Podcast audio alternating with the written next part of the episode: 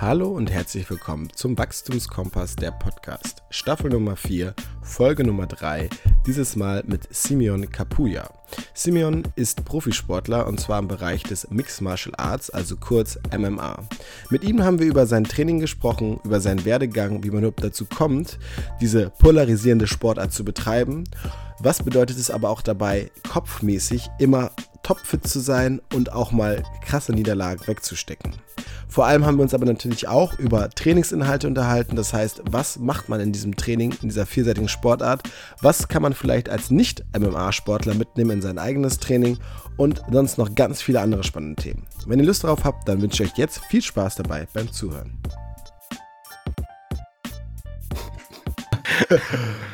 Ja, ähm, herzlich willkommen zu einer weiteren Folge vom Wachstumskompass. Heute mit dem äh, Simeon Kapuya. Äh, seinerzeit ein sehr versierter Sportler. Es ging für ihn über Fußball, Handball, Basketball, über Football bis dann nachher hin zum MMA-Sport. Über diesen Sport werden wir uns auch heute ein bisschen mit ihm unterhalten und das, was alles der Sport so mit sich bringt, was man da vielleicht können muss, lernen kann und sonst noch so fürs Leben mitnehmen kann. Deswegen herzlich willkommen, Simeon. Danke sehr, freue mich dabei zu sein. Ja. Sehr cool. Auch von mir äh, herzlich willkommen, unbekannterweise. Genau. Ähm, ja, wir haben gerade schon ganz kurz gesagt, MMA-Sport äh, ist jetzt dein Sport. Deswegen würde ich dich auch erstmal fragen, wie erklärst du Leuten, was das ist und was du da überhaupt machst? Ja, wie erkläre ich das Leuten? Ja, also für die meisten, die es kennen oder eher so ein bisschen was gesehen haben, mittlerweile polarisiert der Sport ja schon ein bisschen mehr als in den Anfängen. Äh, die sehen reine Brutalität, zwei Männer im Käfig eingesperrt sozusagen und kämpfen bis zum Tod. Äh, dann erkläre ich ganz schnell, nee, das ist nicht so. Das ist für mich der ähm, krasseste Sport, den man machen kann für Mindset und Körper. Also der fordert ein immens. Also je, ich habe, wie du schon gesagt hast, ich habe sehr viele Sportarten ausprobiert aber da bin ich wirklich immer an meine Grenzen gestoßen. Und ähm, ja, wie erkläre ich das? Ich sage meistens immer, es ist eine Mischung aus Kickboxen und Grappling. Dann kommen meistens auch die Fragen so, was ist Kickboxen? Was, was ist Grappling? genau, also Standkampf und Bodenkampf vereint sozusagen. Mhm. Also ähm, sieht immer danach aus, als gäbe es kaum Regeln, aber es gibt schon sehr viele Regeln im Stand, das ist ein Kickbox-Reglement, ähm, dass man clinchen kann, Ellenbogenschläge sind erlaubt, äh, Kniestöße, Headkicks, alles. Äh, und auf dem Boden, Ground and Pound. Ähm, was halt krass ist, dass man seinen Körper so weit in den beiden Disziplinen trainieren muss, um ein gewisses Level halt auch äh, zu bringen. Vor allem jetzt bei mir, da ich äh, schon in den Pro-Bereich gewechselt bin, ähm, sehr schnell auch, äh, ist das äh, eine Sache, wo man, wenn man eine Woche mal pausiert, ganz schnell wieder hinten anhängt. Ähm, mhm. Das heißt, das ist wirklich ein Sport, den man irgendwie versucht mit seinem Alltag zu vereinen, was manchmal mehr klappt, äh, besser klappt äh, und manchmal ein bisschen schlechter. Aber mhm. ja. Wie viele Trainingseinheiten sind das dann so die Woche? Also, weil du, du trainierst ja zum Teil die Disziplinen wahrscheinlich einzeln und zum Teil genau. ähm, kombiniert. Ja, also in der Wettkampfvorbereitung, die geht ungefähr, also bei mir geht die immer meistens acht Wochen. Ähm, dann ist im besten Falle, wenn es die Zeit zulässt, äh, zweimal am Tag eine Einheit. Ob die jetzt direkt hintereinander anhängen oder eine morgens, eine abends, ähm, ist dann äh, dem Zeitaufwand äh, muss man dann gucken, wie man den sich einteilen kann mit der Arbeit auch. Ähm, da dieser Sport leider äh, noch nicht so viel Geld einbringt hier äh, in Europa. Ähm, Genau, und dann trainiert man die einzelnen Disziplinen meistens. Also meistens hat man eine Kickbox-Einheit, danach eine Bodenkampfeinheit oder ähm, es ist eine reine MMA-Einheit, wo aber dann explizit auf verschiedene Techniken eingegangen wird, sei es vom äh, Stand in den Boden zu gehen, einen Takedown zu holen oder genau andersrum vom Boden wieder aufzustehen. Mhm. Okay. Ja. Okay, jetzt hast du es gerade auch schon ein bisschen gesagt. Ähm, der, der Sport ist populärer geworden. Also das, was man in den letzten Jahren beobachten durfte, auch von Leuten, die sich damit vielleicht schon früher so ein bisschen beschäftigt hat, so äh, Ende der 10er Jahre gab es auf jeden Fall einen, einen, einen, einen starken Anstieg an dem Interesse. Wie erklärst du dir das jetzt? Also jetzt, ein, ich denke mal auch als, du bist ja selber auch Fan auf jeden Fall, ja. so, was ich mitbekommen habe. Und äh, jetzt auch selber als Pro-Sportler. Ja, also das war sogar so krass, dass ich erst Fan war und dann darüber äh, zu diesem Sport gekommen bin. Ähm, ja, ganz klar für mich äh, einer der Kämpfer, der es so den MMA-Sport der Welt so nahe gebracht hat, ähm, ist Conor McGregor. Ähm, mhm. Also wer ihn nicht kennt, äh, ist, glaube ich, einer der erfolgreichsten MMA-Kämpfer ähm, der Geschichte. Äh, ob es jetzt der erfolgreichste ist, da trennen sich so die Meinungen. ähm, aber der hat zum Beispiel in der größten Organisation zu der Zeit auf der Welt, die UFC, bis heute die bekannteste, ähm, sehr viel, sehr viele Kämpfe gemacht, zwei in zwei Gewichtsklassen äh, Champion geworden, was vorher noch nie jemand hingekriegt hat. Und ähm, durch seine Art und Weise, dass er sich man konnte ihn gut vermarkten und er konnte sich auch selber sehr gut, äh, äh, gut sprechen und äh, verkaufen. Und ja, der hat den Sport der Welt nochmal mehr gezeigt und auch nochmal mehr gezeigt, dass es ein sehr athletischer Sport ist und nicht nur wie in den Anfängen, in den ganz Anfängen von der UFC oder MMA, da standen manche noch äh, mit ihren Gis im Cage oder hatten halt gar keine Handschuhe an, dann hat man wirklich einen Wrestler gesehen mit einem Wrestler-Outfit gegen BJ Jailer und äh, das war pures Chaos.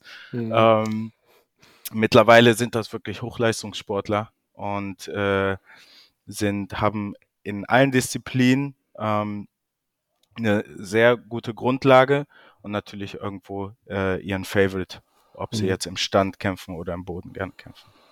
So war ja auch der Ursprung der UFC oder der Ursprungsgedanke, oder? Dass man quasi die verschiedenen Kampfstile gegeneinander antreten lässt und schaut, was ist die krasseste.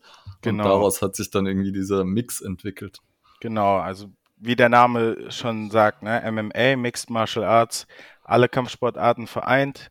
Und äh, Grundgedanke war halt so, welche Kampfsportart ist die effektivste? Na, welche, ja. Ja, nee, das heißt natürlich gut, um einzuhaken, direkt, äh, hast du eine Antwort darauf? Hm. nee. Also ich bin. Und kommst ähm, du aus einer? Also hast du in einer irgendwie schon ein bisschen Erfahrung gehabt oder bist du so richtig in alles gleichzeitig eingestiegen? Also ich habe ein Jahr ganz am Anfang äh, Boden nur trainiert. Da, wo ich aufgewachsen bin in dem Dorf, äh, gab es leider so ein äh, reines MMA-Training nicht. Ähm, aber ich habe äh, früher als ganz kleines Kind schon mal Jujutsu gemacht, äh, was mir nicht gefallen hat, weil alle Freunde Fußball gespielt haben und ich musste da jeden Donnerstag hintuckern und habe sie nicht verstanden. Ähm, aber genau, ich habe mit Bodenkampf angefangen, ein Jahr lang. Dann äh, bin ich äh, nach Köln gewechselt ins Gym und habe dann erst mit Striking angefangen. Also dann war es eine Grundlage von, sagen wir mal, zwei Jahre Grappling, was ich so im zweiten Jahr ein bisschen ähm, äh, weniger betrieben habe, weil ich dann mehr auf mein Striking geachtet habe und äh, bin dann eigentlich direkt reingestartet ähm, und habe meinen ersten MMA-Amateurkampf äh, bestritten. Und ähm, ja, ich meine, dadurch, dass der Kampf immer im Stand beginnt, ähm, also ne, nach jeder Runde steht man sich wieder äh, gegenüber. Ähm, ja, ist halt die Frage, was ist effektiver? Äh, wenn ich jemand bin, wir fangen mit Schlägen immer an. Schläge, Kicks, das ist immer das Erste, was kommt. Dementsprechend ist das die Art und Weise, die die meisten trainieren. Ja, ähm, weil das, da brauchst du mindestens eine Grundlage, selbst wenn du jemand bist, der auf dem Boden kämpfen möchte oder den Kampf auf den Boden bringen möchte, musst du genau wissen, okay, wie mache ich das gegen einen Striker, wie mache ich das gegen einen Wrestler, wie mache ich das gegen einen BJ Jailer. Genau dasselbe andersrum als äh, Kickboxer. Wenn ich weiß, ich will im Stand bleiben, muss ich all das trainieren, um im Stand zu bleiben oder wieder halt aufzustehen. Also die effektivste Art ist, glaube ich, die, die du für dich selber herausfindest. Also die mhm. für dich am besten passt, die sich für dich am besten anfühlt, wo du dich äh, wohlfühlst, ähm, wo du theoretisch mit geschlossenen Augen agieren kannst. Mhm. Ja. Ja. ja. schöne Antwort. Und entwickelt sich ja auch irgendwie, ne? Also es war ja so, es eine ganze, also ich bin selber eher ähm, vor allem UFC und äh, MMA-Fan Mhm. Ich habe, glaube ich, so Judo-Erfahrung bis zum äh, gelb-orangen Gürtel und äh, Kickboxen mal äh, ein paar Monate, aber das war's. Aber ich habe es halt eben als sehr strategischen, technisch-taktischen Sport empfunden, der gleichzeitig halt ähm, unglaublich viel von Athletik und Co. abverlangt, wo es für mich als, als Trainer natürlich dann auch wieder interessant ist. Und habe das dann ähm, irgendwann entdeckt und fand es einfach super interessant. Und da eben so hat man ja gesehen, irgendwie, da, dass dann jetzt eine ganze Zeit lang Wrestling einfach so die Disziplin war, die halt sehr, sehr stark dominiert hat oder wo mhm. viele mhm. kein Mittel dagegen hatten. Jetzt habe ich das Gefühl, so langsam ähm, findet so eine Anpassung statt, dass mehr Leute damit klarkommen und das so auch halt, auch so ist es ja sehr interessant da zu sehen. Ich weiß nicht, mhm. äh, wie siehst du das? Ja, total. Da hast du einen ganz äh, wichtigen Punkt angesprochen. Ähm, das Wrestling ist sozusagen der Mittelpunkt zwischen Striking und Grappling. Und wenn du den gut beherrschst und den gut trainierst, dann entscheidest du, also der bessere Wrestler entscheidet immer da, wo der Kampf stattfindet. Ja. Weil mhm. ich kann dich auf dem Boden kontrollieren oder beziehungsweise aus dem Boden bringen, aber ich kann dich auch oben halten. Ja, mhm. Und wenn man das Wrestling ist eigentlich das Fundament, äh, was man am meisten trainieren sollte, wenn man den Kampf dominieren möchte. Und das mhm. na, ist der Fall äh, bei den meisten. Ähm, außer es gibt, es gibt viele Counter-Striker, die dann wirklich darauf warten, deine Aktion äh, auszukontern. Ähm, ja, also Wrestling ist das A und O. Ich glaube, da gab es aber auch von der UFC äh, eine Statistik zu. Ich glaube, irgendwie die, die eine Reihe der amtierenden Champions, wo die eigentlich herkamen. Und die kamen ja dann alle eben aus dem Wrestling. Und wenn man sich ja. jetzt so die Großen anguckt, ne, also Khabib ist jetzt nicht so der klassische Wrestler, aber hat mhm. natürlich, also die Sportarten, die er da betreibt, hat viel, ja. viel Bezug zum Wrestling. John Jones natürlich jetzt auch. Ja. Äh, kurze technische Frage. Äh, hörst du uns über deine Kopfhörer oder aus dem Laptop? Äh, über den Kopfhörer. Perfekt, gut. Ja. Wir hatten das nämlich schon einmal bei einer Aufnahme, dass das über, über den Laptop gehört und wir nachher erst gemerkt haben, und dann war die Aufnahme schwierig nee, zu gebrauchen. Nee, alles, okay. alles gut. Okay, perfekt. Danke dir. Äh, genau, die äh, Frage, die sich jetzt daraus stellt, natürlich, wenn man jetzt so die ersten zehn Minuten hiervon gehört hat, das hört sich, wie du schon sagst, an sehr, sehr anspruchsvoll an. Sehr viel mhm. Leistung, sehr viel Zeitaufwand. Mhm. Gibt sozusagen nur diese Person, entweder man ist ein Kämpfer oder Kämpferin oder man kann es halt nicht sein. Also ist MMA-Sport etwas, was jeder machen kann? Ähm, ja. Abseits vom Pro sein, abseits vom Pro sein. Okay, jetzt, ja, ne? genau. Definitiv. Also Kampfsport an sich würde ich jedem raten, ähm, weil es ein, also mich persönlich, da ich äh, mit 18 angefangen habe und jetzt äh, 24 bin, es hat mich nochmal auf eine ganz andere Ebene gesetzt, was die äh, Disziplin angeht. Ja, also alles, was ich mache im Leben, berufe ich ein bisschen auf, äh, auf meine kampfsportlerischen Erfolge oder also die Erfolge sind gar nicht die Kämpfe an sich, sondern die Erfolge, die du im Training äh, für dich erfährst. Ähm, sei es, du hast da eine Minute länger am Boxsack gestanden oder drei Schläge mehr in die Pratzen gehauen, als du vermeintlich gedacht hast, die du absolvieren kannst. Ähm, im Sparring äh, durchgehalten gegen jemanden, der einfach viel stärker ist als du. Ähm, und äh, ja, dieses Nicht-Aufgeben, das immer weitermachen, ähm, ist in diesem Sport halt sehr krass und das ist eigentlich auch das, warum ich mich in diesen Sport so verliebt habe. Also es war vorher immer in Teamsport äh, aktiv. Ich meine, Kampfsport ist äh, auch ein sehr, sehr großer Teamsport, weil ohne die anderen kommst du nicht weiter. Ne? Ähm, aber du bist in dem Moment, dieses Eins gegen Eins, bist du wirklich nur bei dir und es ist mental wie körperlich so anspruchsvoll. Es ist ein bisschen so wie Schach, nur dass da ein bisschen Vollkontakt ist. Kann ähm, doof enden, ja. Genau. Vollkontaktschach also, ist doch ja. genau. gute, gute Kurzbeschreibung. ja. ähm, nee, weil man halt wirklich äh, mit dem Kopf und Körper gleichzeitig so schnell arbeiten muss, ähm, dass man auch so Drucksituationen, also ob es jetzt beim Job ist oder in einer Beziehung mit anderen Menschen, also es gibt einen einfach mehr, mehr ähm, Rückgrat, würde ich jetzt mal so sagen. Mhm. Man spricht ja ganz oft von dieser Fighters Mentality. Wenn man sich natürlich jetzt das anguckt, das ist nochmal so ein bisschen plakativer, aber so die Hollywood-Filme, da geht, dreht sich ja, also das ganze Leben dreht sich ja darum, ne? Und man ja. kämpft und äh, deswegen, äh, glaube ich, kann man das dann schon, wie du auch sagst, gut auf seine Sachen ummünzen, die ja. mit Drucksituationen zu tun haben. Definitiv. Auf jeden Fall. Ähm, jetzt hast du es gerade schon angesprochen, Team also dabei ist. Wie kann man sich das mhm. vorstellen? Ich glaube, viele Leute denken vielleicht auch, dass man, weil man Kämpfer ist, man trainiert für sich, man geht dahin, aber ich weiß, bisher auch, da steckt ja noch mehr dahinter. Wie sieht das da aus hinter den Kulissen? Ja, auf jeden Fall. Man hat ähm, natürlich einen Trainerstab. Ähm, wenn man jetzt ähm, Amateur oder Profi kämpft, du hast immer drei Trainer in deiner Ecke. Ähm, das heißt, deine Trainer, die dir eh die ganzen Kurse leiten oder auch Einzelunterricht dir geben. Ähm, mit denen musst du natürlich in einer gewissen Verbindung stehen, dass du ein äh, gewisses Vertrauen äh, sich aufbaut, gegenseitiges. Ja? Also er muss darauf vertrauen, dass ich genau das mache, was er mir sagt und ich muss hoffen oder beziehungsweise darauf vertrauen, dass er mir genau die richtigen Informationen gibt. Ähm, anderweitig äh, brauchst du die Trainingspartner, um weiterzukommen, weil du kannst diese diesen Sport nur machen, indem du Leute hast, die dich äh, die sich gegenseitig pushen. Ja, also die sich gegenseitig weiterbringen wollen. Ähm, also es ist eigentlich nochmal ein größerer, also der Teamzusammenhalt ist noch größer, als ich jetzt beim Fußball zum Beispiel erlebt habe.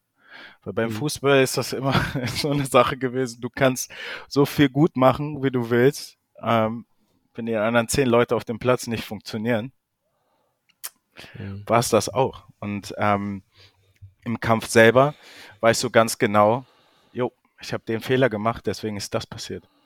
Mhm. du wirst wirklich für jeden kleinen Fehler, ähm, was heißt, wird jetzt im Kampf ja bestraft, aber ähm, du weißt nach jeder Sparringsrunde, nach jeder äh, Trainingsrunde, äh, ob es jetzt Grappling, Kickboxen, MMA ist, weißt du ganz genau, woran du arbeiten musst und ähm, was du schon gut machst. Also es ist eigentlich immer ein direkter Lernprozess.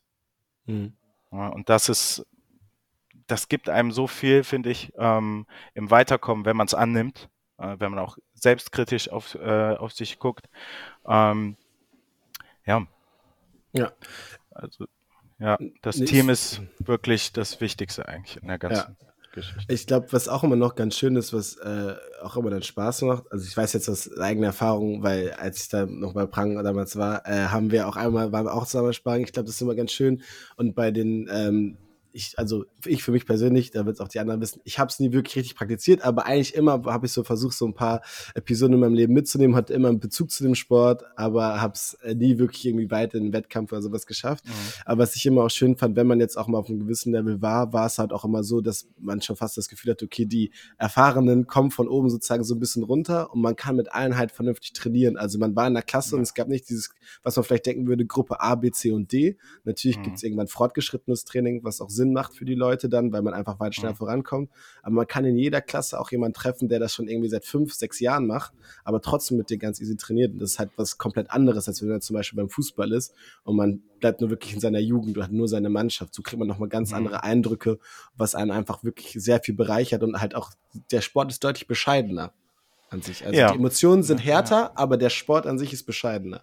Ja, genau. Und das ist ja auch der Punkt, den viele dann nicht sehen. Ne? Also viele sehen die Profis, die absoluten Profis, die wirklich Top-Level sind und ähm, die sich total gegenseitig auf die Schnauze hauen, jetzt mal so gesagt. Ähm, mhm.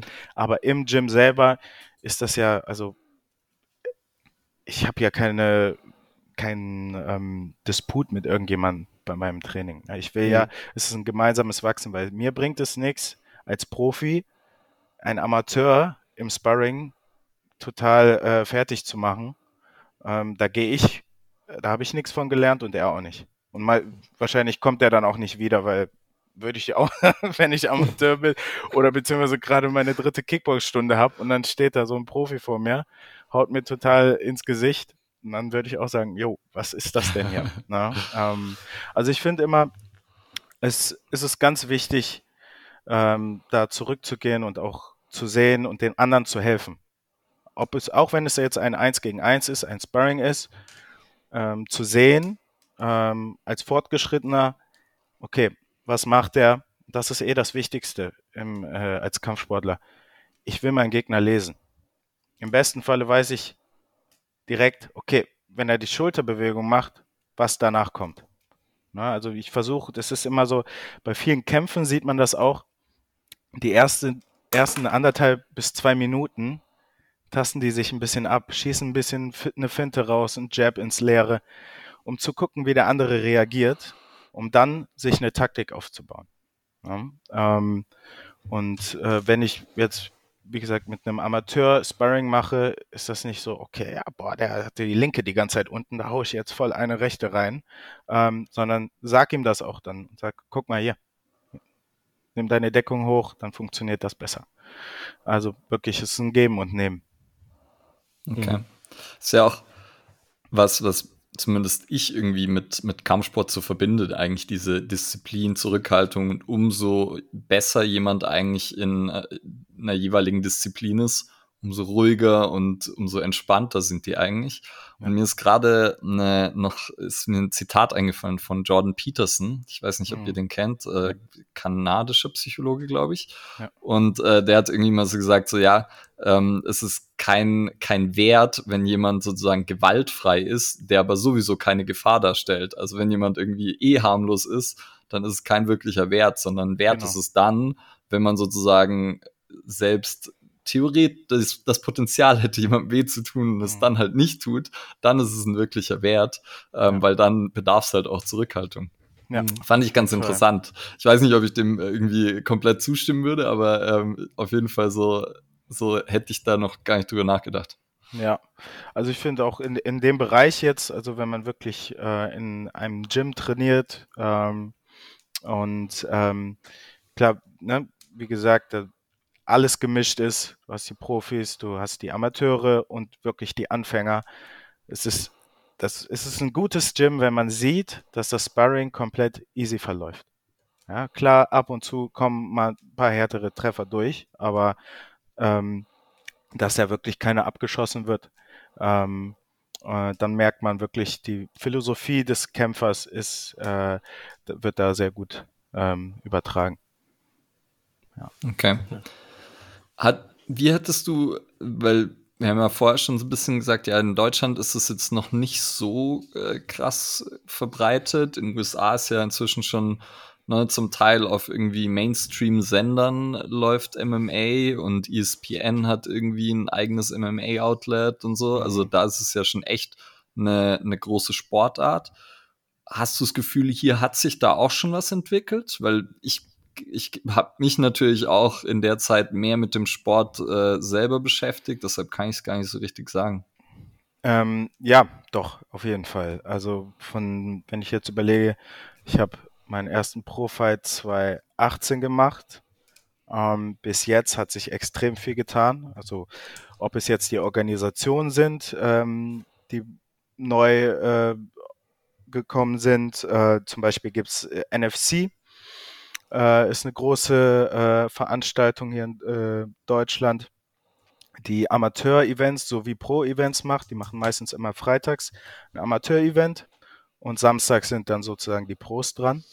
Und die haben zum Beispiel mit Brave FC äh, eine Vereinigung gemacht und ähm, dann dadurch, dass es viele MMA-Kämpfer, also ältere MMA-Kämpfer ähm, gibt, die jetzt auch so YouTube machen, ähm, ist dieser Sport einfach noch in viel mehr Mündern.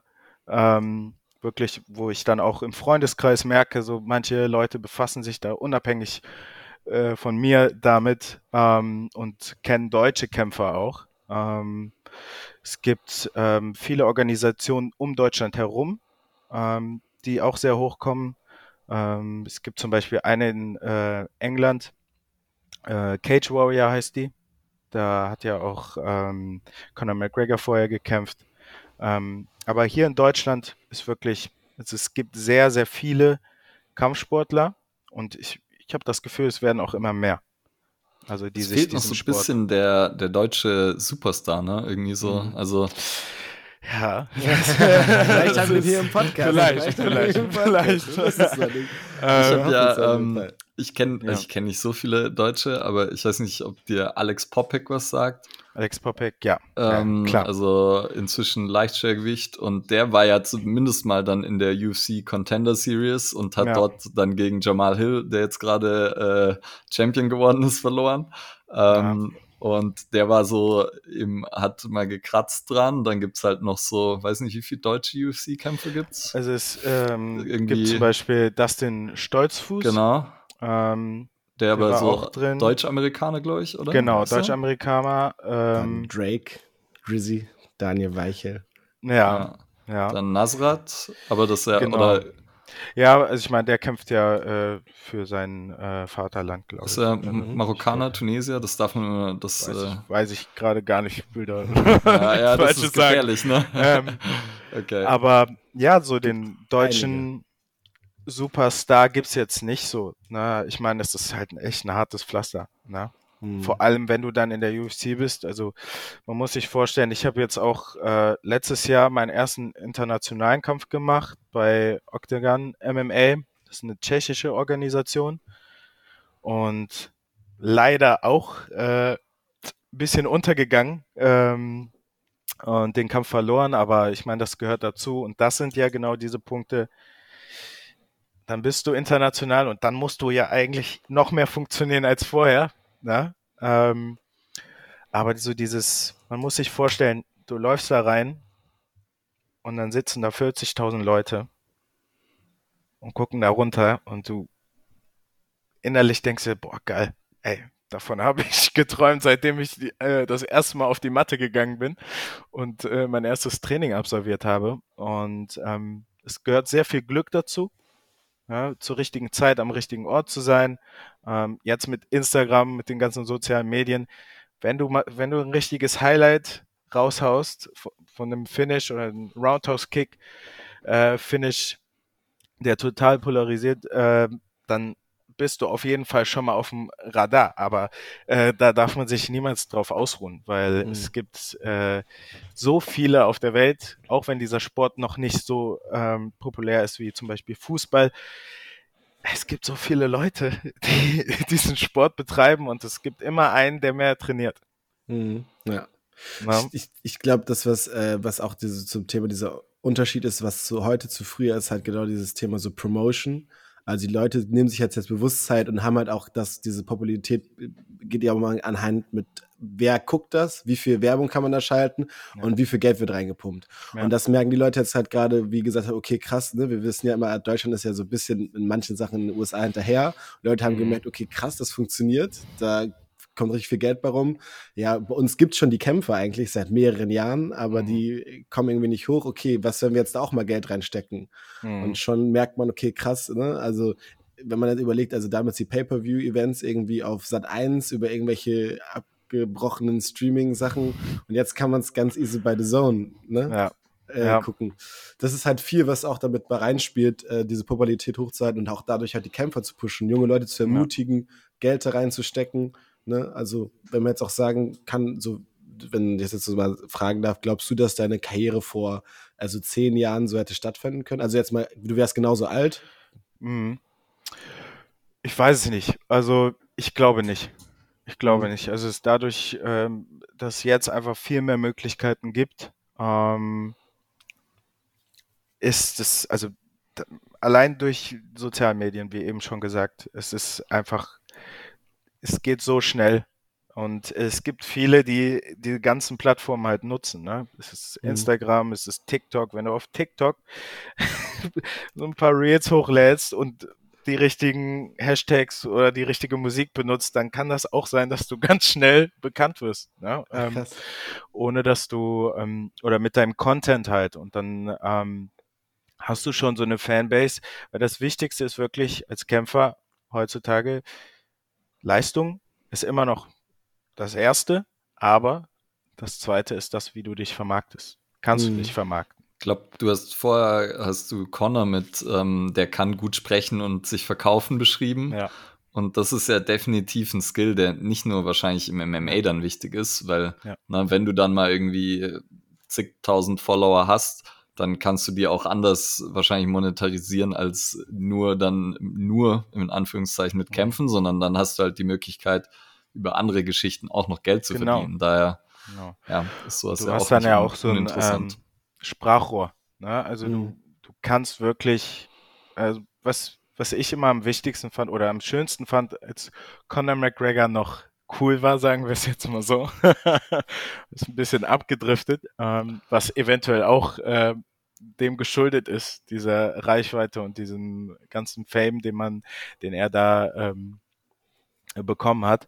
Aber als er wirklich noch so richtig hungrig war und ähm, hat auch immer gesagt, ey, ich bin ein kleiner Junge, der äh, früher auch einfach Fußball gespielt hat aus dem Dorf und jetzt bin ich hier. Also wirklich diese Message auch nach außen zu tragen, ey, wenn ihr es wollt, do it. So, egal in was. Ne? Also Kampfsport, äh, generell Sport, deinem Studium, was du unbedingt machen möchtest, ähm, deine Firma, die du dir äh, aufziehen willst. Also all das, was du wirklich machen willst und, und erfolgreich sein willst, ähm, musst du halt einfach mit Herzblut machen. Mhm. Gute Überleitung zu meiner nächsten Frage. Und zwar, was ist deine größte Herausforderung in deinem MMA-Sport jetzt? Also jetzt, jetzt gerade aktuell grundsätzlich. Mhm. Boah, die größte Herausforderung. Also ich würde jetzt generell einfach mal sagen, was die größte Herausforderung ist, mhm. ist manchmal dran zu bleiben. Mhm. Dadurch, dass äh, man noch nicht auf dem Level angekommen ist, wo man sagen kann, okay, ich kann jetzt davon leben. Mhm. Ähm, ist es dieses, oh, okay, ich muss arbeiten gehen, ich muss Geld verdienen. Ähm, wie kann ich das äh, finanziell machen, eine Wettkampfvorbereitung zu machen, zeitlich, Work-Life-Balance einfach. Ähm, und an manchen Tagen hast du halt einfach gar keine Lust. Gar keine Lust. Ja, und das ist wirklich, da ist wirklich wieder für mich das Ding, 99 Prozent sind Kopfsachen. Mhm. Also wirklich, wenn dein Mindset da ist, dann ähm, schaffst du das auch. Ja, weil äh, Training ist eine Sache, Training, da musst du hinkommen, äh, da sein, ähm, abliefern. Aber mhm. die Frage ist, wie setzt du es um im Kopf? Ja, was nimmst du raus? Äh, wie gehst du vorher hin? Ähm, ja, also auch so diese, ich glaube, jeder Kämpfer hat das, auch wenn viele das äh, nicht zugeben wollen, sind diese krassen Selbstzweifel. Ja, vor allem, wenn es einfach mal gerade nicht gut läuft. Ja, ich hatte zum Beispiel ein Jahr, jetzt 2021, was top war. Also äh, zwei Kämpfe gemacht, die direkt in der ersten Runde gewonnen, nach äh, meinem schnellsten Finish geholt. Ähm, und das war alles so, boah, Hammer. Auf Wolke 7. Und dann kommt das nächste Jahr. Und du bist auf einmal ganz unten wieder. Ähm, genau dieses permanente auf, sich selber aufbauen. Das ist, glaube ich, so der äh, härteste. Mhm. Fallen mhm. und wieder aufstehen. Ja, wie sieht das dann aus zwischen dir von außen und innen? Also zeigst du das auch dann, wie es dir innen geht, oder ist es so, mhm. dass du da unterscheidest? Also, ja, also. Kommt natürlich drauf an, wo, aber ja, also grundsätzlich also, meine ich jetzt. Grundsätzlich für mich bin schon sehr, äh, sehr mit mir selbst beschäftigt dann auch. Ähm, und ähm, was ich viel mache, generell auch, ob gut wie äh, gute Zeiten wie schlechte Zeiten, viel meditieren. Also auch meditieren für Ergebnis, ähm, beziehungsweise Ergebnis sage ich, ähm, Lösungswege. Ja, also mhm. zu sagen, ey, guck mal, wirklich vor Augen zu führen, ey, warum hat das nicht funktioniert? Was, kann, was können wir besser machen? Ähm, wie zeige ich das nach außen? Ich werde sehr ruhig. Mhm. Ähm, das merken dann auch Freunde, ähm, weil sonst bin ich eigentlich ganz äh, lustiger Typ, red gern, äh, mache viel Faxen äh, mit Freunden. Manchmal komme ich dann an und bin einfach wirklich, belächle manche Sachen, so, weil ich einfach auch in dem Moment gerne da wäre, aber es überhaupt nicht bin, weil ich, äh, mhm. du beschäftigst dich sehr viel mit dir selbst, sehr viel, weil dieser Sport macht auch in einer gewissen Form einsam. Ja, also du bist sehr einsam auch. Und das musst du lernen, ähm, zu einer Stärke umzuwandeln. Und das mhm. funktioniert manchmal besser, manchmal ist es ein bisschen schwerer. Mhm. Wie bist du dann mit dem letzten Jahr umgegangen? Also, ich finde es ja eh, das ist ja, ich meine, du hast dann im Endeffekt, wenn du jetzt sagst, 2021 war ein geiles Jahr, mhm. waren zwei Kämpfe, die gut gelaufen sind. Mhm. Heißt halt zwei Tage, zwei einzelne. Ne? Du trainierst dann natürlich ewig drauf hin, ja, ja. aber im Endeffekt muss halt an dem einen Tag irgendwas scheiße laufen und dann ist ja auch mhm. oft, man sieht oft in, keine Ahnung, auch in Kämpfen, wenn dann, wie, wie die danach wahrgenommen mhm. werden, da muss nur irgendwie eine Pause. Kleinigkeit sein. sorry, Und, sorry. Ja. Äh, Alles gut, geh kurz. Ich mach ganz schnell ja. auf, ja? Mach mal ganz schnell auf. Okay, dann kurzes Audiokommentar. Der Simeon hat uns vorgewarnt vor der Aufnahme, dass äh, sein Mitbewohner vielleicht äh, noch vorbeischauen würde, beziehungsweise nach Hause kommt, weil er seinen Schlüssel vergessen hat. Deswegen überbrücken wir diese kurze Pause mit etwas Wartemusik. Bitte, Uwe. Ja. ja, ist ja eh ein Klassiker. Haben wir häufiger im, äh, ja. Podcast, so. dass irgendwer mal zum Postboten muss oder so. Ja. So, ich bin wieder da. Gar kein Stress. Du warst eh schnell. Also. Ja, ähm, Fällt gar so. nicht auf. Okay, also ich sag's, ich weiß nicht, was du noch gehört hast, aber ähm, ich finde es ja krass, dass man eben so sich dann für so zwei Tage in einem Jahr, die machen dann entscheiden, ob dein Jahr gut läuft oder nicht. Mhm. Und dann sieht man es, ich finde eben bei gerade dann auch UFC oder so, wie dann hinterher wird ja dann irgendwie diskutiert, kommentiert und irgendwie eine Kleinigkeit, sagen wir, ein, einer war halt, so, hatte eine leichte Verletzung, was man ja immer hat oder so, und das kann dir das halt versauen und dann auch mhm. ja, dass die öffentliche Wahrnehmung von einem Kämpfer oder einer Kämpferin beeinflussen und das finde ich schon relativ krass. Also ja, das ist äh, sehr krass und das habe ich im letzten Jahr auch sehr äh, krass gemerkt. Also das erste Mal so auch, ähm, weil ich bei einer Show äh, mitgemacht habe, die ist so wie Ultimate Fighter bei Octagon selber, also ganz ähnlich aufgezogen. Und dann durch diese Ausstrahlung, da wo ich, also 2021 sehr gut gelaufen, zwei Kämpfe gewonnen. 2022 ist eher weniger so gut gelaufen, zwei Kämpfe verloren. Also zwei Kämpfe gemacht, zwei Kämpfe verloren. Ähm, und dann kriegst du auf einmal, ähm, wenn du dann ein bisschen, ne, ist eine Fernsehshow, die wird ausgestrahlt, ist auf YouTube und so, und dann gucken sich das Leute an und deine sozialen Medien werden eingeblendet etc. Und dann kriegst du halt auch mal so, kannst ein bisschen dran schnuppern, wie das ist. Also natürlich null in diesem Ausmaß wie die Top-UFC-Kämpfer, aber du kriegst halt auch schon so viel Shitstorm. Ja, ähm, aber das, ich meine, ne, das sind so Internet-Heroes. Ähm, die man eigentlich nicht ernst nehmen soll und auch nicht ernst nehmen darf. Aber ähm, da muss man auch erstmal mit umgehen können. Ne? Also vor allem, wenn das was ganz Neues ist. Ähm, und wie du schon gesagt hast, ne, das sind zwei Tage, rechnen wir es noch weiter runter, sind das äh, eine halbe Stunde insgesamt, die wenn du überhaupt. kämpfst, ja. wenn überhaupt. Ähm, und du bereitest dich halt so krass darauf vor. Ähm, und vor allem, wenn du dann nochmal ein höheres Level erreichst, zum Beispiel letztes Jahr. Also ich hatte eine Vorbereitung, die hatte ich so vorher noch nie gemacht. Also ich habe immer sehr viel gegeben und immer 110 Prozent jede Einheit früher. Aber das war wirklich, da habe ich alles gegeben, alles gegeben und dann verlierst du in der ersten Runde und gehst da raus und bist dementsprechend gelaunt. Ne? Also ich bin, äh, wie gesagt, dann immer erstmal sehr ruhig ähm, und dann will das auch den Mitmenschen da nicht zeigen, meine Coaches. Und irgendwann flippt der Kopf auch dann aus und denkt, Mann, ey, was hast du hier eigentlich für eine Scheiße gemacht, ey? Aber so ist das. Es ist ähm, Umgehen mit Situationen, die, äh, die du nicht verändern kannst. Ne? Du musst, äh, was das Wichtigste ist, eigentlich nach so ähm, solchen Erfahrungen zu sagen, ey, okay, abhaken, weitermachen. Weil es bringt einem nichts, ne, auf, generell aufs äh, normale Leben bezogen, äh, dich die ganze Zeit fertig, selber fertig zu machen, weil du das und das nicht geschafft hast, sondern es anzunehmen und zu akzeptieren. Und ich glaube, das ist so der schwierigste Part. Aber wenn du das meisterst, dann kannst du auch weiterkommen. Und das ist bei den, ich glaube, bei den, wenn man die Top-UFC-Kämpfer fragt oder zu einem Manager geht, der der Manager schlechthin ist äh, und den mal fragt, äh, ja, ist alles easy gelaufen, sieht so easy aus bei dir. So, ja, aber guck dir den Weg an, das war nicht so.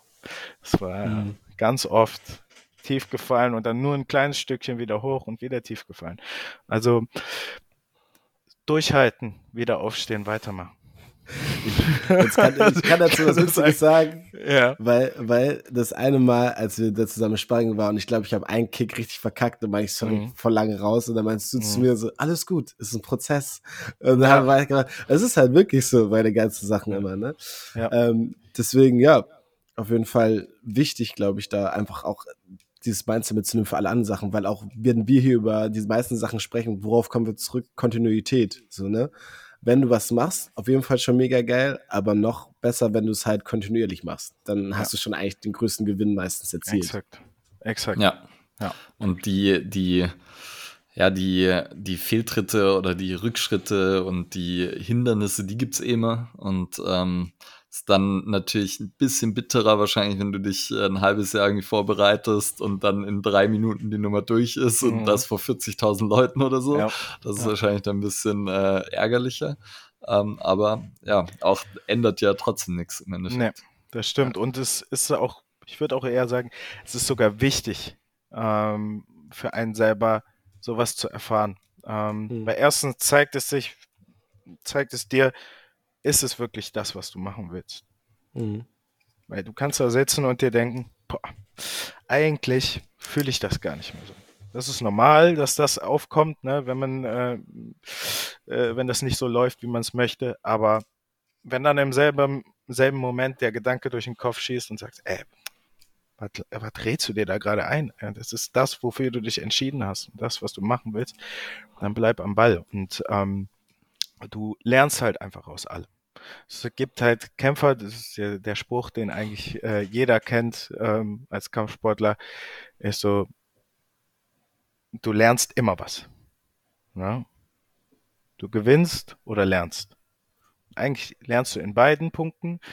Und das Wichtigste ist eigentlich, wenn du ein Fighter bist, der nur gewinnt, lernst du weniger als jemand, der mal gewinnt mal verliert. Hm. Gibt es Sorry, wolltest du noch? Nee. Also, Gibt es denn etwas, was du jetzt aus dann äh, 2022 für dich mitgenommen hast? Ja, definitiv. Also ähm, zum Ende des Jahres habe ich mir sehr viele Gedanken gemacht, auch ähm, wie es weitergehen soll und wie es weitergehen muss. Und ähm, ja, manchmal muss man halt auch so harte Entscheidungen treffen, ähm, ähm, ob man mit Leuten noch weitergeht oder nicht. Also das, man muss immer auch im Leben generell, ne, ähm, auf, auf sich achten. Wie, wie gehst du weiter? Was ist dein Ziel? Was willst du erreichen? Mhm. Und ähm, ja, manchmal sind es harte Entscheidungen, die man trifft und äh, die man aber treffen muss für sich, um das nächste Level zu erreichen. Mhm. Also ähm, da habe ich für mich gemerkt, so, ey, okay, willst du das? Erstmal die Frage wirklich ganz lange mir gestellt, willst du das noch? Also ähm, ziehst du das noch durch? Ich meine, bist gerade Mitte 20, du hast noch ein paar gute Jahre vor dir, ähm, aber dann muss jetzt was passieren. So, und wie muss das passieren? Also es ist wirklich ein Prozess gewesen, der äh, mir, deswegen bin ich auch dankbar dafür, dass es so gelaufen ist. Ähm, oder beziehungsweise, dass ich mich dann so damit beschäftigt habe, auch im Nachhinein und nicht die ganze Zeit den Kopf hängen gelassen habe, äh, sondern wirklich direkt dran gesessen habe und gesagt habe, okay, so, was muss ich verändern? Ähm, und das auch in Angriff genommen habe. Ja. Mhm. Okay, ja, cool. Wichtiges Thema, um das vielleicht dann nochmal, oder hast du noch was, Ulle, gerade? Ich wollte nur sagen, das war ja wieder unser, unser Podcast-Motto. Ähm, also so ab und zu mal stehen bleiben, reflektieren, neu justieren. Ne? Und äh, das manchmal wird man da vielleicht von außen dazu gezwungen. Mhm Ähm, aber auch dann ist es ja was, was halt auf jeden Fall Sinn macht, anstatt es einfach weiterzumachen, so weil, okay, das mache ich halt, sondern nochmal sich das zu fragen. Und wenn man dann das, die Frage mit Ja beantwortet, ist es ja auch deutlich wahrscheinlicher, dass man dann halt weiterhin bereit ist, seine ganze Zeit zu opfern, ne? weil du sagst ja, du arbeitest auch, damit du, ja. weil du als Kämpfer in Deutschland äh, genug zu verdienen, ist wahrscheinlich nicht so leicht und dann ähm, so heißt, du hast einen Job, heißt, du hast, wenn dann ein Camp ist, zwei Trainingseinheiten am Tag, da bleibt halt nicht mehr viel Zeit für sonst was ja. und das ist ja schon Opfer, das man bringt und dann sollte man sich dessen auch äh, bewusst sein wahrscheinlich. Auf jeden Fall, genau. Das mhm. ist halt auch so ein Ding, Freunde treffen, ganz schwierig. Also wirklich so diese, dieses Sozialleben ist total eingeschränkt. Ne? Und da muss man sich halt auch äh, sicher sein. Ne? Willst du das wirklich? Willst du dieses, diese Zeit opfern? Weil es wird immer, ey, jemand komm raus, lass was machen, lass hier am Wochenende da Party, dies, das. Und wenn du ähm, da wirklich wirklich genug Dedication reinsteckst, dann ist das auch für dich irgendwann gar kein Problem, da abzusagen. Wenn du sagst, ey, habt viel Spaß, aber äh, muss morgen früh raus. Hm. Ja. Also, ja, es gibt, und dann gibt es halt auch Freunde, ne, die das total verstehen. Ähm, und äh, manche, sagen wir mal, die meisten, die es eher nicht so verstehen. Ähm, aber dann weißt du auch, wer, wer bei dir steht. Mhm. Ja. Dann ein Thema, was glaube ich auch noch groß ist, irgendwie ist so dieses Thema so Verletzung. Deswegen mhm. da nochmal so zu, wie gehst du damit um? Weil ich glaube, das ist so ein Thema, wo man auch irgendwie nochmal viel so relaten kann, als jetzt vielleicht Zuhörer, Zuhörerinnen ein Thema. Alle haben irgendwie immer Angst davor, sei es jetzt in verschiedenen Sportarten. Was heißt das für dich mit so dieses Thema? Und wenn es passiert, wie gehst du damit um? Ja, also es gibt Verletzungen und Verletzungen. Also es gibt. Ja, gut, in deinem Sport noch mal ein bisschen was genau. anderes dann. Ne? Also als, ich habe eigentlich immer permanent irgendwo eine Kleinigkeit, die einfach wehtut. Ähm, das ist normal, Kontaktsport ist immer irgendwas, äh, sei es eine Prellung oder ähm, äh, bis zum Muskelabriss oder sonstiges. Das gibt's alles. Und ähm, Gott sei Dank nicht so oft bei mir in meinem Fall. Ich hatte jetzt bis jetzt einmal eine große Verletzung, äh, wo ich mir den ähm, Meniskus angerissen hatte, wo ich dann wirklich auch pausieren musste und Reha und alles drum und dran hatte. Ähm, aber ja, das ist dasselbe wie mit einem verlorenen Kampf. Ne? Zurücknehmen, reflektieren, was muss ich dafür tun, um wieder fit zu werden. Ne? Ähm, oder welche Schmerzen kann ich aushalten im Training? Ähm, es gibt äh, die Schmerzen, die du aushalten kannst, äh, die dich eher nerven. Ähm, und dann gibt es die Schmerzen, die wirklich dein, äh, deine Körpermotorik total einschränken, dass du gar nicht mehr wirklich so dich bewegen kannst, wie du es eigentlich gewohnt bist. Und dann musst du halt auch mal einen Gang zurückfahren, was sehr, sehr schwer ist. Sehr schwer. Zu Hause mhm. zu bleiben und mal sitzen zu bleiben und vor allem, wenn man die ganze Zeit so im Brass ist, in der Vorbereitung oder so sich verletzt oder leicht verletzt, äh, dass man sagen muss, oh, ich muss jetzt mal vier Tage Pause machen. Ja. Das ist ganz, ganz schwer. Aber es ist genauso wichtig. Ich glaube, das ist immer, das ist so dieses eigentliche Paradoxon, was wir haben in der Sportwelt, also wo Ulo und ich auch herkommen, ist so eigentlich dieses umgedrehte Welten. Die Pro-Sportler äh, denken eigentlich immer, sie müssten noch irgendwas machen oder noch krasser machen oder noch irgendwie die, äh, äh, sagen wir, Maßnahme. Und der Hobbysportler sagt dann ganz oft so, nee, ich, ich muss mich jetzt schon, obwohl es halt genau andersherum wäre. Also Amateursportler müssten eigentlich mehr machen und die Profisportler eigentlich deutlich weniger. Ja. Ähm, deswegen verstehe ich das schon gut. Und äh, ja, wichtiger Punkt, sich da zurückzunehmen und das halt auch zu akzeptieren. Ne? Auch, auch zu akzeptieren, zu sagen, das Nichtstun ist auch gerade ein Prozess und ein Fortschritt für mich irgendwo, obwohl ja. es sich nicht so anfühlt. Ja, ja. auf jeden Fall. Und äh, ich finde auch so, das Nichtstun, sagen, ne, körperlich jetzt nichts tun, aber du kannst, und das musste ich auch erst lernen, ähm, diese Zeit ist auch kostbar, weil du kannst in dieser Zeit, wo du nicht aktiv trainieren kannst, den da, das Ding da oben trainieren. Ne?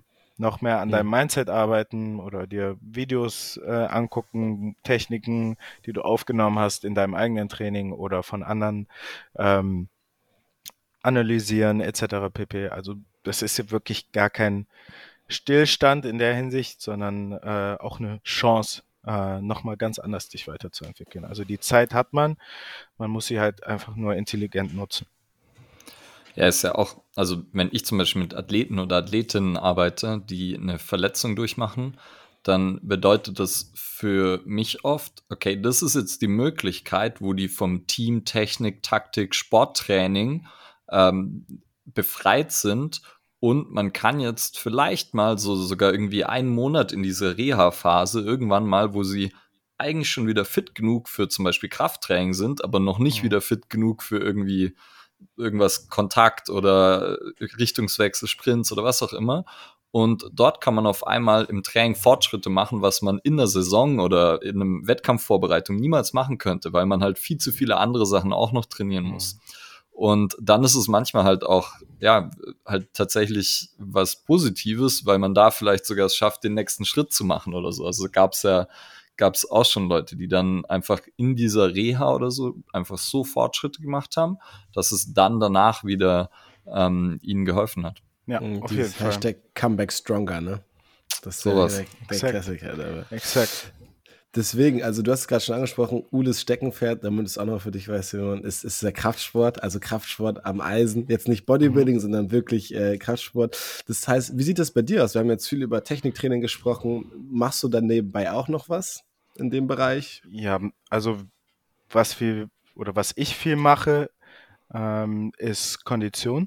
Also mhm. wirklich viel Ausdauertraining, äh, sei es laufen gehen, sei es auf dem Airbike zu sitzen, ähm, was ich übrigens hasse. Ne, diese, das ist immer das Schlimmste. Ähm, aber es muss gemacht werden und Eisbaden, regenerativ arbeiten. Ähm, Krafttraining ist auch mit inbegriffen. Ähm, genau, da sind aber eher so funktional Krafteinheiten. Äh, also wir haben dann immer eigentlich immer versuchen, diese Bewegungen, die wir selber immer in dem, in, im Kampf machen, ähm, als Kraftübung irgendwie aus, aus gewissen Sachen rauszuholen. Sei es eine lange Hante von unten nach oben zu stoßen. Ähm, also es ist gar nicht wirklich schwere Gewichte oder so, sondern eher äh, kleine Gewichte, aber viele Wiederholungen. Ja, ist ja auch, Athletiktraining ja. hat ja immer dann irgendwie noch ein Anforderungsprofil und man muss sich anschauen, was brauchen die? Brauchen ja. die unglaublich viel Kraft oder halt wie bei MMA, wo gerade Ausdauer und ähm, so Energiebereitstellung, würde man dann sagen, ist super vielseitig, weil du hast einerseits brauchst du eine gute Grundlage, dann willst du ja aber eigentlich für ähm, fünf Minuten irgendwie immer wieder sehr sehr schnellkräftige, sehr explosive Aktionen ähm, immer wieder wiederholen können. Dann hast du eine kurze Pause, dann das Ganze nochmal und so. Das ja, kann aber sein, dass es auch nur zwei Minuten geht und deshalb ja ähm, super komplex und daher auch sehr interessant. Was ja. mir da gerade so einfällt, ich, also ihr beide wird, wird das, werdet das kennen, aber wenn man so einen Kampf guckt und jetzt egal, ob es ein Titelfight ist oder irgendwas oder so, so Minute fünf, äh, dritte Runde da meistens und auf einmal merkst du, dass jemand noch so voll aufdreht und denkst so, boah, und davor war halt so ein bisschen ruhig, du merkst, du wirst schlapp und denkst, boah, wo kam das jetzt her, weil du weil einfach weißt, wie viel Kraft das benötigt, mhm.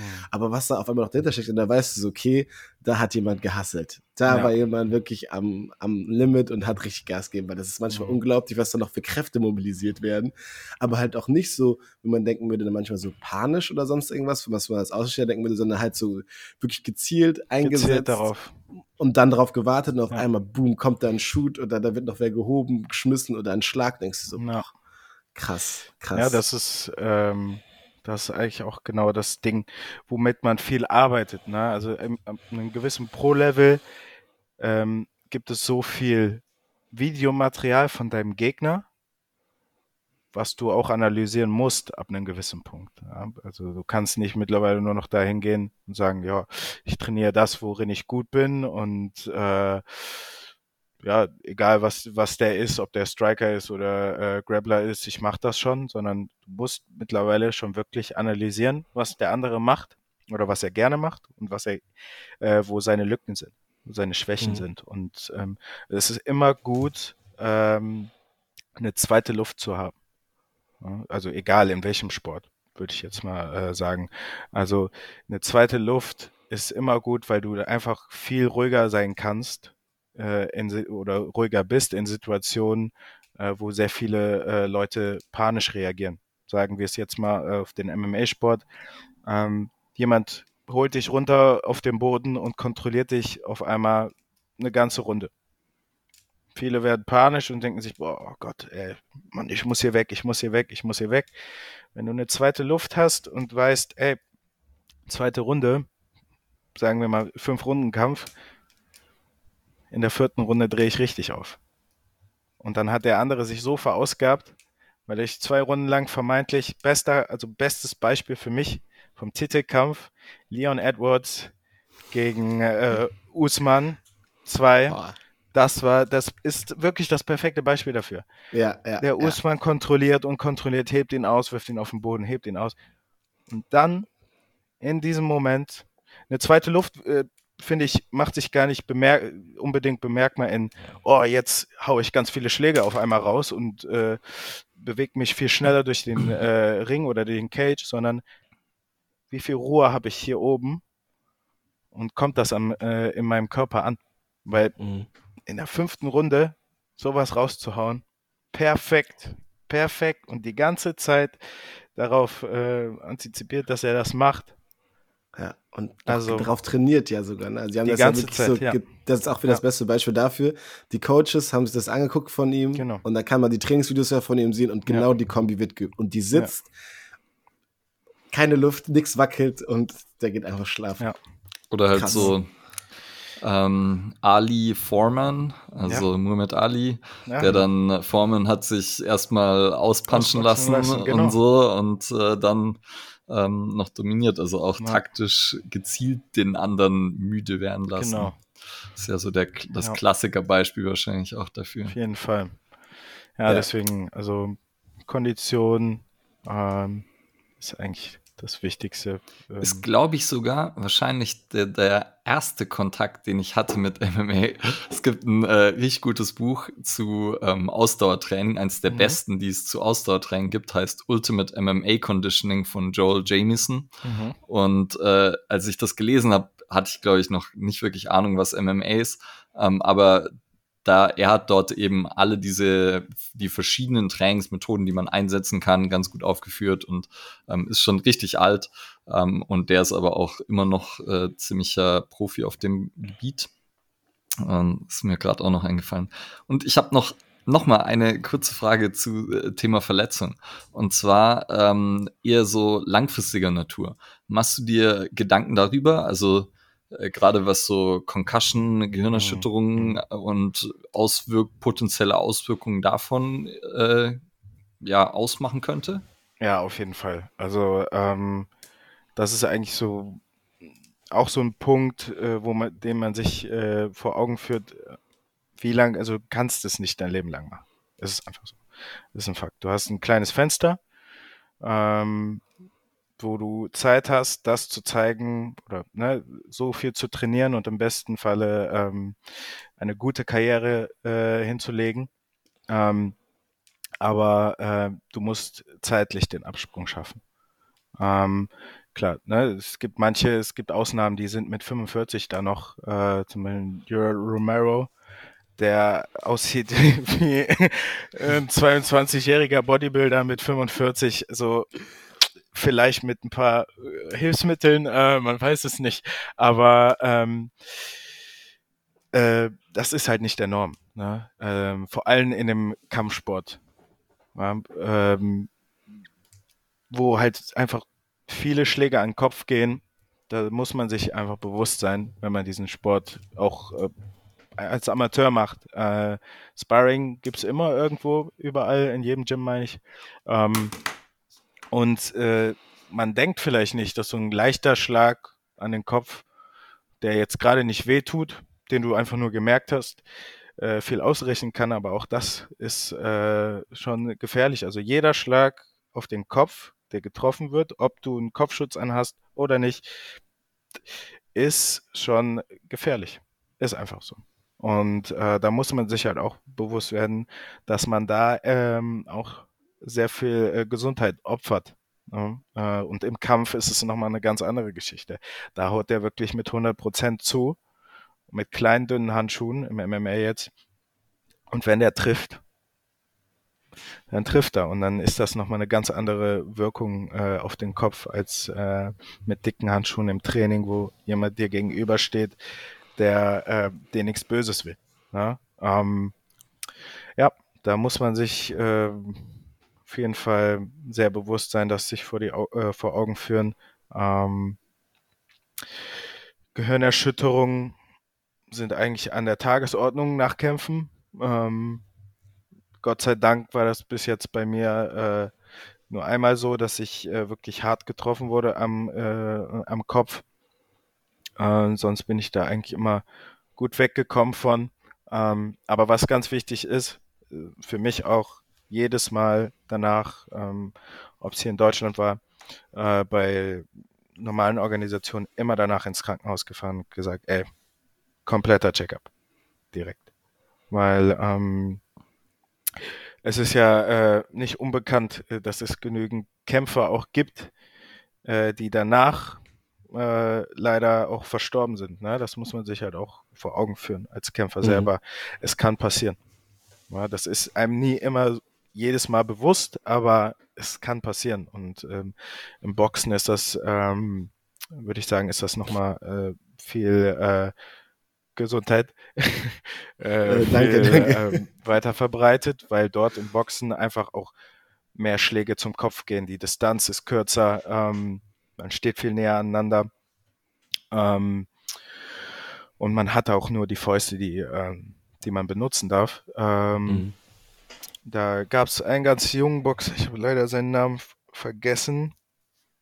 Ähm, richtig, richtiges Talent und ähm, hat zwei, drei Schläge an den Kopf gekriegt und ist jetzt äh, komplett gelähmt. Ja. Und mit 23 und ähm, das äh, es ist so die Schattenseite.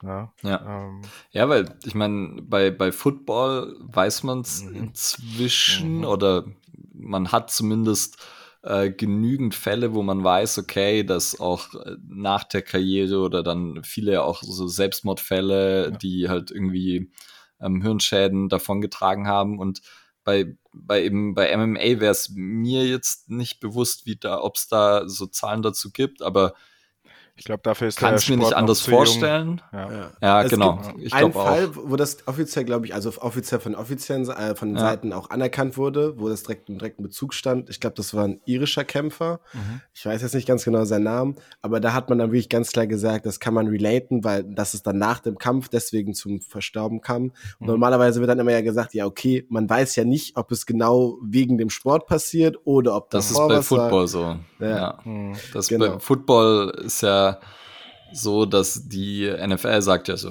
also wenn das jetzt fünf Jahre danach passiert, da wissen wir ja nicht, Aber ob das was damit zu tun hat. Ja. Und äh, das soll erstmal wer beweisen, dass das ja. damit zusammenhängt.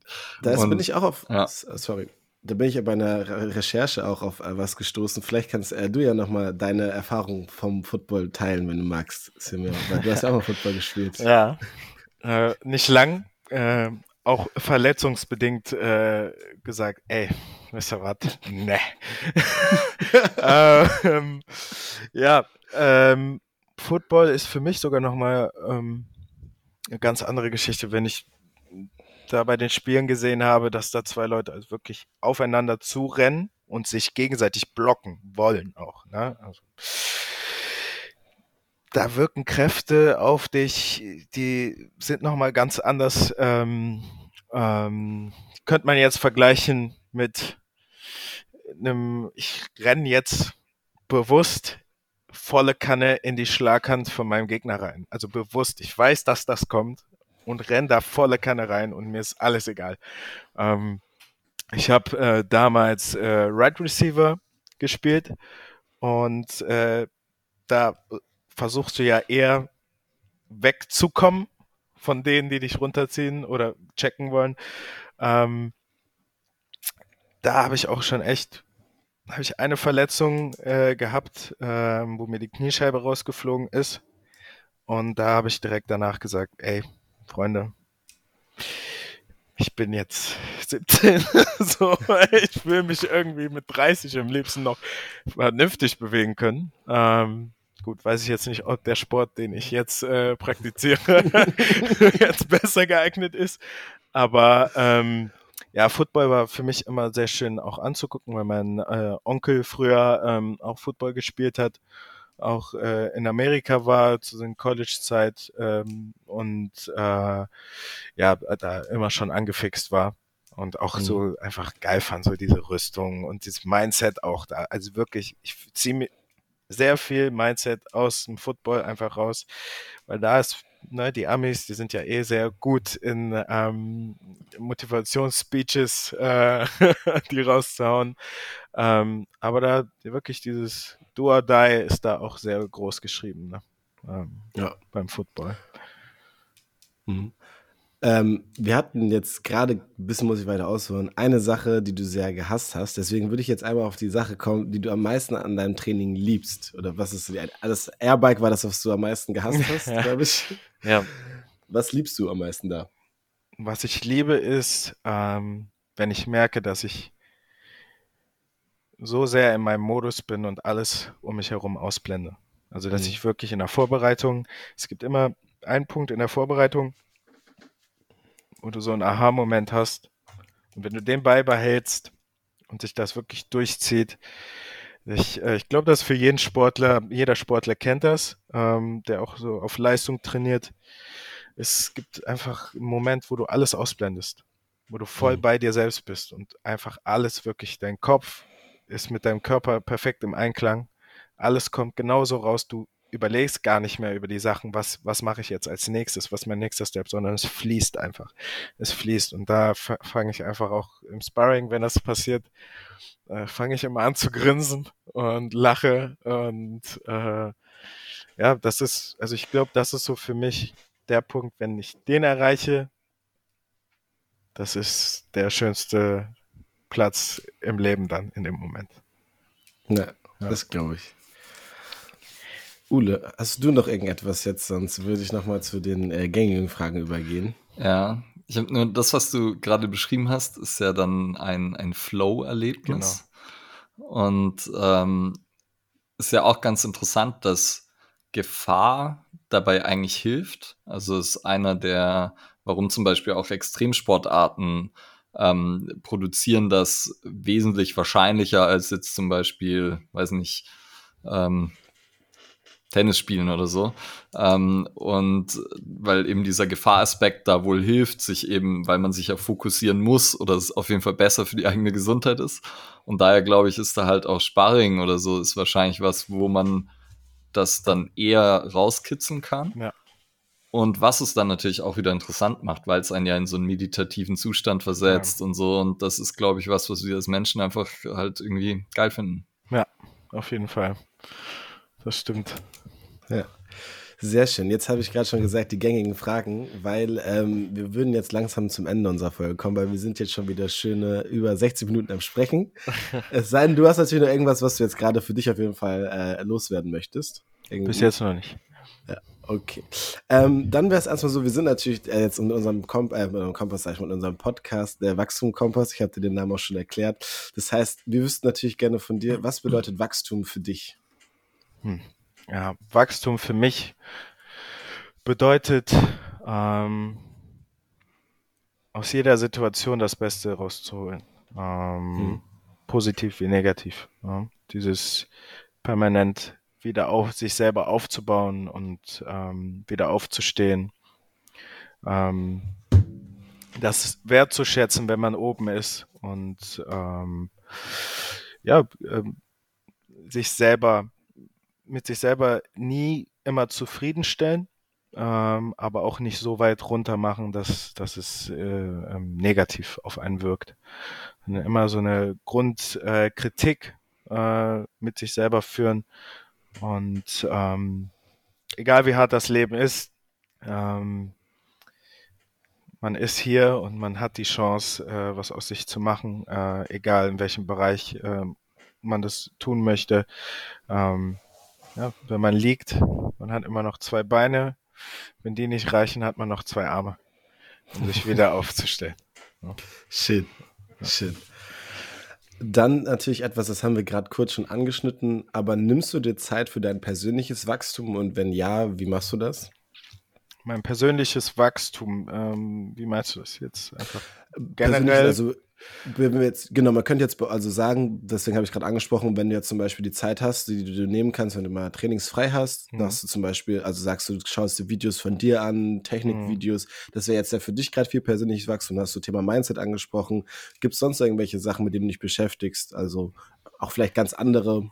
Ja, also was auch ganz wichtig ist, sich ein bisschen auch Abstand zu nehmen von dem. Zum Beispiel mhm. mal irgendwas Witziges gucken abends, mal zum Beispiel einen Tag wirklich gar nicht damit zu beschäftigen, damit sich das festigt, was man ähm, sich die ganze Woche zum Beispiel angeeignet hat. Ähm, ja, also was ich sehr viel mache, sind zum Beispiel Eisbäder. Mhm. So sowas, ähm, das ist für mich, das hat mein Coach äh, mit mir angefangen und äh, es ist wie das Airbike. Es ist einfach, du kannst es nicht trainieren, dein Körper sträubt sich jedes Mal aufs Neue ähm, dagegen, aber es gibt dir so viel Ruhe. Also es gibt mir extrem viel Ruhe, weil du in dem Moment äh, nur auf deine Atmung achtest und dich runteratmest und dann fließen erst die Gedanken wieder. Mhm. Und ähm, ja, diesen Prozess ähm, sich mit sich selbst auseinanderzusetzen da und äh, auch vielleicht manchmal über gar nichts nachzudenken und äh, einfach mal eine gewisse Grundruhe einkehrt, weil du, wenn du ein Profisportler oder ne, sehr aktiv immer, immer unter Brass, Arbeit, Training, Arbeit, Training, Arbeit, Training, Arbeit, Training, ist auch einfach mal schön, ein paar Minuten, selbst wenn es nur drei, vier Minuten sind, komplette Ruhe zu haben und ähm, ja, das ist so, hm. würde ich so sagen.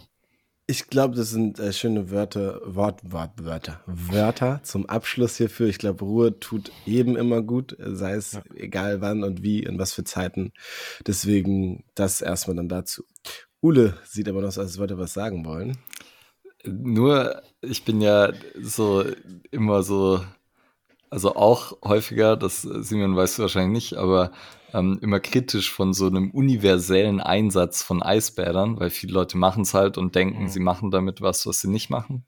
Und äh, der Zweck, den du genannt hast, das ist der, den ich wahrscheinlich am besten finde, ähm, wenn man das einfach als Vehikel nutzt, um sozusagen auch wieder hier sozusagen einerseits sich mit irgendwas Unangenehmem auseinanderzusetzen und ähm, andererseits dann vielleicht irgendwie kurz eine Pause zu haben oder wie auch immer, aber halt, wenn es einem eher um den mentalen Aspekt geht, das ist, glaube ich, das, wo, wo Eisbäder tatsächlich sinnvoll sein können. Auf jeden Fall.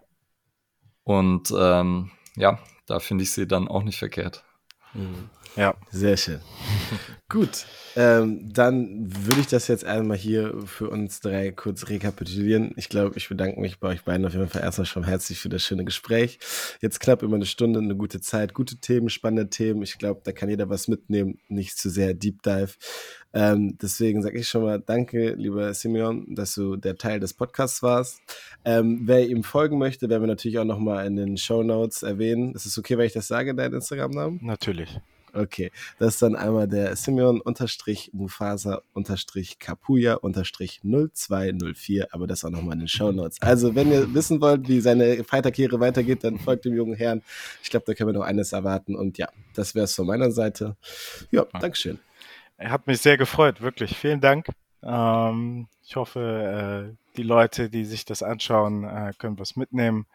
Kleinen Teil aus dem Leben eines MMA-Kämpfers, der jetzt nicht äh, so eine Dumpfbacke ist, wie viele denken, was, wie Kampfsportler sonst sind. Ähm, und ja, hat mich sehr gefreut, wirklich. Vielen Dank für die Einladung. Ja, danke dir Gerne. auch. Also mir hat es auch Spaß gemacht. War sehr kurzweilig. Das ist immer ein gutes Zeichen. Ja, ja geht Zeit schon mal rum.